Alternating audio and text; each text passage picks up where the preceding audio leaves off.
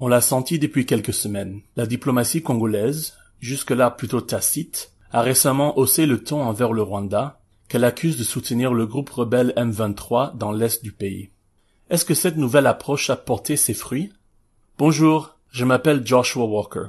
Je suis le directeur de programme du groupe d'études sur le Congo, centre de recherche basé à l'Université de New York.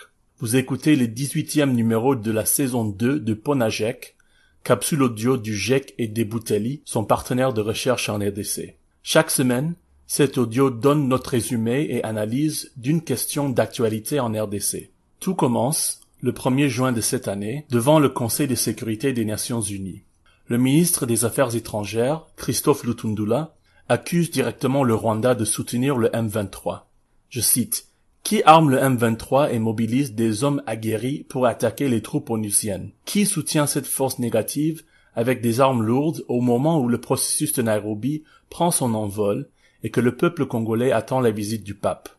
Pourquoi à chaque fois le Rwanda apparaît-il quand il est question des M23 Depuis, d'autres autorités congolaises ont répété ces accusations, notamment le président Tshisekedi lui-même, dont la plus récente accusation date des célébrations de l'indépendance le 30 juin, où il a dénoncé une, je cite, énième agression de la part du Rwanda. En effet, si beaucoup de Congolais auraient espéré voir des déclarations et actions fermes contre le Rwanda pour son soutien au M23 par différents acteurs de la communauté internationale, ils ont été jusqu'ici déçus. Aucune dénonciation par le Conseil de sécurité de l'ONU aucune condamnation directe par l'Union européenne ou par un de ses pays membres, ni par le Royaume-Uni ou le Canada.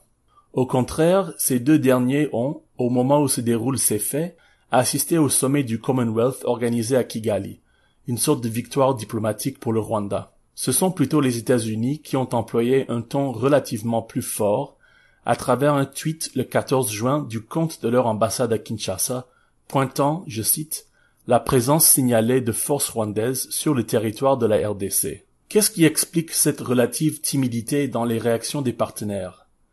Certains observateurs décrient une diplomatie congolaise mal adaptée, manque de cohérence de messages, désorganisation, absence d'anticipation.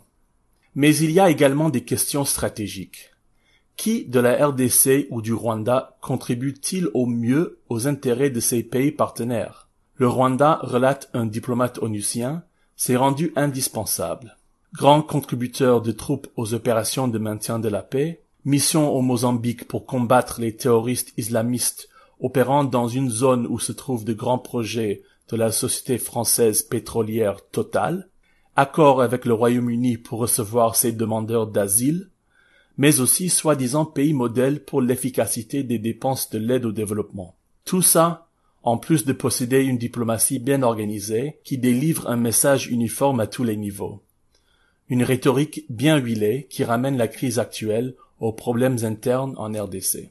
Si la RDC veut avoir une diplomatie à la taille de sa grandeur, des réformes s'imposent. Pour cela, il y a nécessité de restructurer et de former le personnel diplomatique congolais. Mais une autre question mérite d'être posée si la RDC veut peser dans les relations entre États. Comment peut-elle se rendre stratégiquement indispensable? Quels sont les leviers de pression diplomatique et politique non encore exploités? En attendant de voir la suite dans l'évolution de ce conflit politique, militaire et diplomatique, vous pouvez recevoir Ponajek chaque semaine sur votre téléphone en envoyant GEC, G-E-C, au plus 243 894 110 542. À bientôt!